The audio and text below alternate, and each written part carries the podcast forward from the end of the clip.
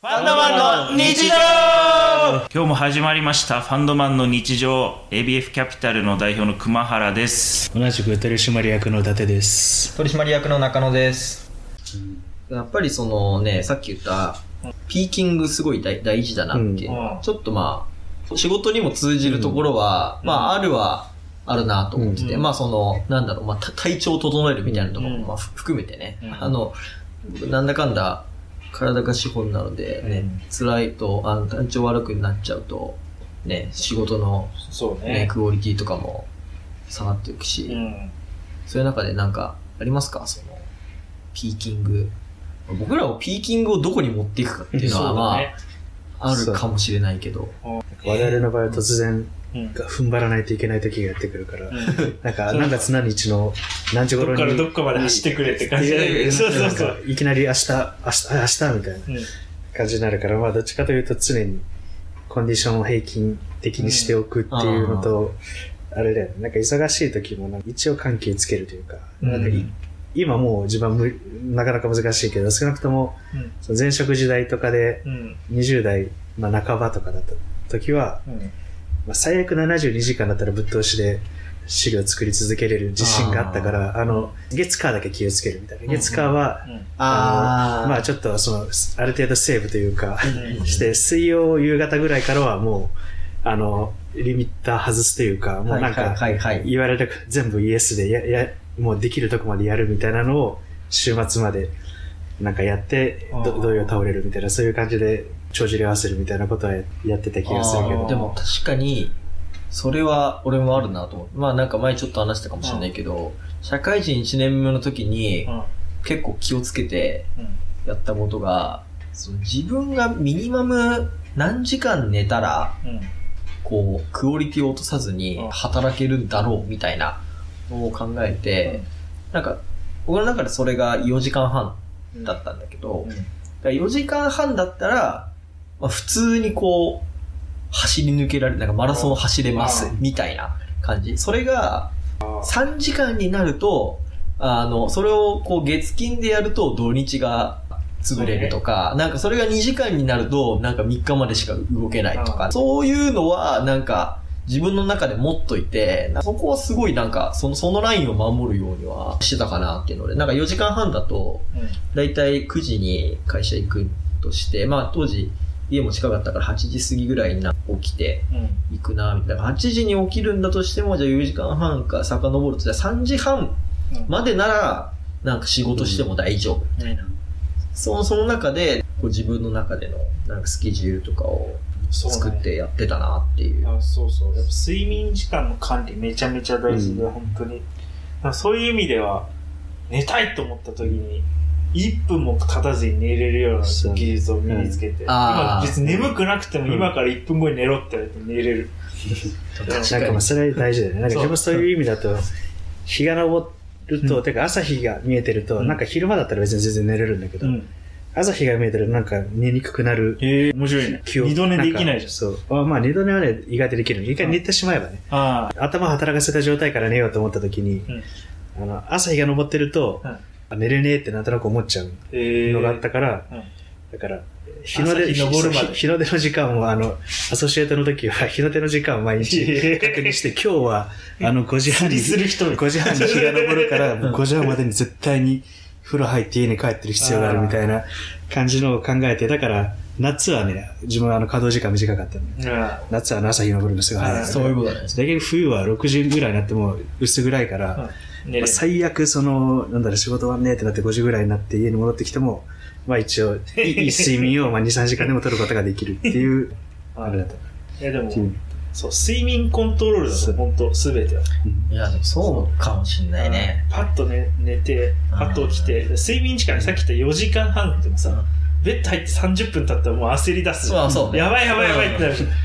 確かに、俺もその、そこのバッファゼロの人だから、基本的には。そう。でもなんか、そこだよね。そこがコントロールさえできれば、人ね、人生をコントロールできるようになるから、睡眠を、とはいえこれ、どうやったらできるようになるのか難しいよね。これ、先天的なものを結構そう。大きいよね。パッて寝れるっていうのはね、うん。ね、だから寝るコツとかなんかいろんなのを調べてる人も周りにいっぱいいたけど、確かにわかんねえな困ったことないな寝れねえって思わない？うんそこの努力は、なかなか難しいんですけど。難しい。うん。他のところでね、ういろいろカバーをすることは、まあ、そうね。できるじゃないですか。ん。そういった中で、なんかどどういう、ちょっと陸上ちょっと離れるかもしれないけど、ことを心がけていくとか、うん。なんかまあ僕らの周りにいる人も含めてやうん。ってるかみたいなのって、えー、どうなんだろうな。いや、すごいなってやっぱ思うのは、最近やっぱ、こう、まあ僕も仕事柄、ご飯を食べ続ける生活を、うん最近ちょっと食べてないんだけど、まあ、去年はもうずっと食べ続ける生活を1年間やってきて、多分本当に300食以上外食してたと思うけど、もっとしてた。まあでも改めて思ったのは、でもそういう生活をしてる人たちって死ぬほどいっぱいいて、別に仕事じゃないけど趣味でやってるっていう人がいっぱいいて、彼らのコンディションコントロールマジすげえなと思。しかもみんなね、やっぱ我々より年上なうん。方々が、あんだけ毎日飲み食いを続けて、よくこう、ピンピンしてられるなと思って、で、みんな第一線で活躍されてて、そうね。だからなんか僕はまだまだコンディションコントロールが足りないなって、去年はすごい痛感したんだけど、これはでも生まれつきの要素が大きいのか、でも彼らは何の努力をしてんだろうなっていうのをいろいろ聞いたら、そんな、なんか特別なことしてない。なんかこれなんかそう、これは割と生まれつきなのかもしれないと思って、今ちょっと絶望をして今年どうしようと。そまあでもやっぱあれじゃない。う。うん。鍛えるしかないじゃない。体、体鍛えて、同じ分食っても、うん。うん。たくさん消化できるようにするしか、方法はないよね。ね、なんか体でかくするしかない。うん。筋肉か脂肪をつけて体でかくするしかない。そうだね。そう。結構ね、やっぱ、体か、みんな鍛えてんだよな。まあ、鍛えてるのは確かにみんなやってるからな。ちなみに、めちゃめちゃ話戻るけど、駅伝ってどういう筋トレしてんのああ、駅伝は、どうしてんだろうね。俺そこまであんまり詳しくないけど、でも、うん。最近あの、厚底シューズがすごい席巻してい JK みたいてな、そう。なんか、ゴ ゴムなんか、そうそうそう。ピンク色のやつ？そう、もともとは、薄くて軽い方がいいっていう思想がずっとあったから、どんどん薄かったんですけど、うん。2016年かなに、ナイキがその常識を打ち破る、すごい分厚い底の、うん。あの、シューズを出して、うん。それがなんかこう、クッションとか反発をもらうみたいなので、めっちゃいいってなって、で、今今も含めて厚底が席巻してるんですよ。うんうんで、あなんかのプレート入れてますみたいな、あの、炭素かなんかの。うんで、まあでもそこの制限とかもちょいちょいかかってはいるんだけど、とか、あの、何センチまでにしましょうみたいなのあるんだけど、うんそうなると、使う筋肉結構違うっぽくて、うんこれまでと。うん。だから、なんかそこでこう、結構故障する選手とかもいっぱいえ出てえよくない。くるっぽい。なんかこう、靴にこう走らされるみたいな感覚になるっぽくて、うんで、故障する人も結構増えてきて、で、故障の箇所とかも、昔から結構変わってくるっぽいので、そこのなんかトレーニングとか、あとは結構その筋力がないと、その、履きこなせないみたいなうん。のあるっぽいから、そこの筋力トレーニングをなんか始めたみたいな ところの話とかは見たりしたから。うん足の筋トレなの。うん、足なのかね。そうと思う。へえ。まあみんなだから駅伝の人たちってひたすら走ってんのかなって思ったけど、うん筋トレもしてんの？いや、してるっぽいよ。えー食べるもの何食べてんだろう？だって尋常じゃないカロリー消化でしょ、うんいや、でも多分アホみたいに食ってるうんんだろう。選手って何食べるんだろうね？もう普通に、この前なんかテレビ見てたら、青学の子たちがよく通う、なんか街中どっかのあ焼肉屋とか出てきてて、へそこでえ。なんか肉、大量の肉と、なんかいっぱい白飯食うみたいなうん話とかしてて、へなんかいっえ。ぱい食ってんだなって思って。いや、それ、水泳選手とかもそうだそうだね。水泳選手、凄まじいよね。1万キロカロリーとか1日とか。あそうそうそうあ、水泳はえぐいよね。あー一万キロってやばいね。う ん何食べたの？補填できるのだって、脂肪飲む勢いで、オリーブオイル飲む勢いだよね、多分。そうかその、我々でそれぐらい食おうと思うと、固形物だと辛くなってくる。確かにお腹の容量が足りないよね、そんなの。確かに。へえ。でも、駅伝選手体重管理とかしてるしてるんじゃない？ある程度はだ。よね。走れなくなるもん走れなくな太りすぎると。そう。体脂肪率が激烈に低いっていうイメージがそう一番低いんじゃない？低いと思うわ。うんボディービルダー並みっていうイメージがあね。そういう意味でさ、駅伝っていうか、まあマラソンかもしれないけど、有利な体型ってあるあどうなんだろうまあ、相反するというか、例えば、うん風よけとかを考えると小さい方が有利とあかあ、は言うよね。猫ひろし。そうそうそう。で、なんか、大きい選手とかその風を受けちゃうから、逆に言ったら小さい選手とかその大きい選手とかに隠れて風よけで走るとかうん。うん。いうのはあるけど、逆に、大きい選手はこうストライドが大きいから、うんその分結構稼げるとか、うん。そういうのはあるから、ちっちゃいけど足めっちゃ長い人。うん、それがいいんだと思う。そう、多分それが一番そんな人ね、いんの？いいんじゃないかな。なるほどね。重心はなんか足長いと重心が上になってとかそういうのはあんま関係ないの？あ、どうなんだろうね。うんむしろ重心上にあった方がいいから。そう。あと、倒れれる。上りに有利な選手とかさ、あ、なん平坦がか、強い選手とかってあるの言言うよね。それなんか何が違うの？そもそも。この前、駅伝見てるときに、なんかその、ちゃんと足を上げるっていうよりは、うんこうすった感じでうん走っていくん選手の方がなんか上りには向いてるみたいな。へなんか、そう、こう。そうそう、そういう感じなのかな。ロスが少ないのかわかんないけど。すった感じで走る選手だっていいの？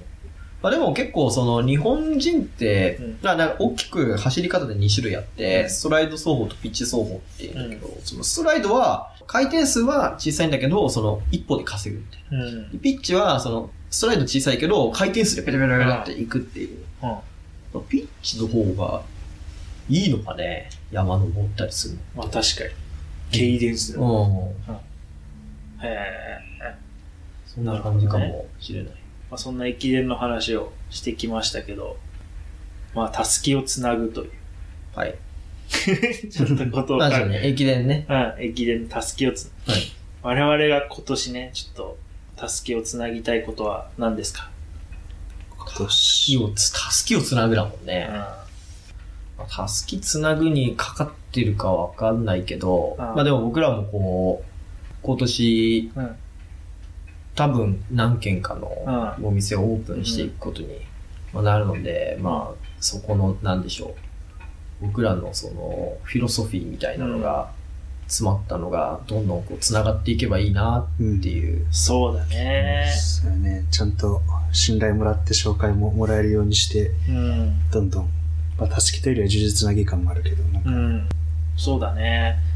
すごい飲食店のすごい大きなテーマとして、飲食店ってずーっと存続する会社になるのって極めて難しいなって思ってて、うんまあ、いや人の依存性が高いから。うん。まあ、だから、我々が投資した飲食店がまた次のあの世代に交代してっていうふうに会社自体が一つずっと残ることってうん多分ないだろうなっていう思いはあるん。だけど、まあそこ出身の人がまたその魂を継いでみたいな風な形でもいいから、うん。こうずっと続いていくといいなっていうのは思いますよね。そう。確そうね。っていうのが、まああの結構京都とかはそういうこう出身でしっかり繋いでいくっていううん飲食店が多い印象だけど、まあ、京都はそもそも、あれだよね。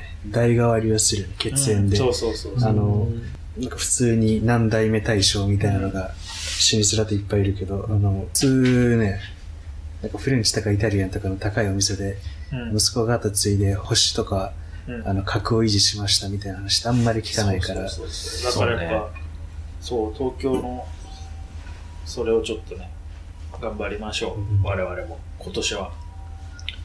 という感じで本日箱根駅伝の話。い。はい。やめっちゃ面白かったので見てみようとうん。で見てみようっていうよりかは多分下調べした上で見なきゃいけないっていうのは今日はよくわかる、まあ、そう知らないと面白くない、うん。知らないとハイライト見ておしまいだから。そうそうそう。うん。はい。だから、知った上で、ちょっと誰に注目してみようぐらいまで、まず一人二人決めて、見てみるっていうのが面白いかもしれないね。そういうエクセルを作って、うん。みんなで編集したらいいじゃない。そうそう。まあでも多分ライトに見るときでも、走り始めてから見るっていうよりは番組とかの冒頭とかで結構こう注目選手とか、うん。すごいこう記録出したとか、なんか日本記録狙いますとか、そういうのが出てくるから、うんなんかそういうとこから見てもらえると、ちょっとは楽しめるそうだねか。もしれないし、あと今後、駅伝じゃないんだけど、3月の東京マラソンとか、まあ、うん女子はもうちょっと先までマラソンあるけど、それまで結構マラいろんなマラソンがあるんですよ。うん。うん。そういう時とかに注目選手とか、で、結構記録の出やすいレースとかもちょいちょい、うん。あの、ハーフ含めあるから、うんなんか、その辺とかを、ぜひ、了暇解ですな時に見てもらえると楽しめると思います。はい。じゃあ、今日もありがとうございました。ありがとうございましありがとうございまたし。た。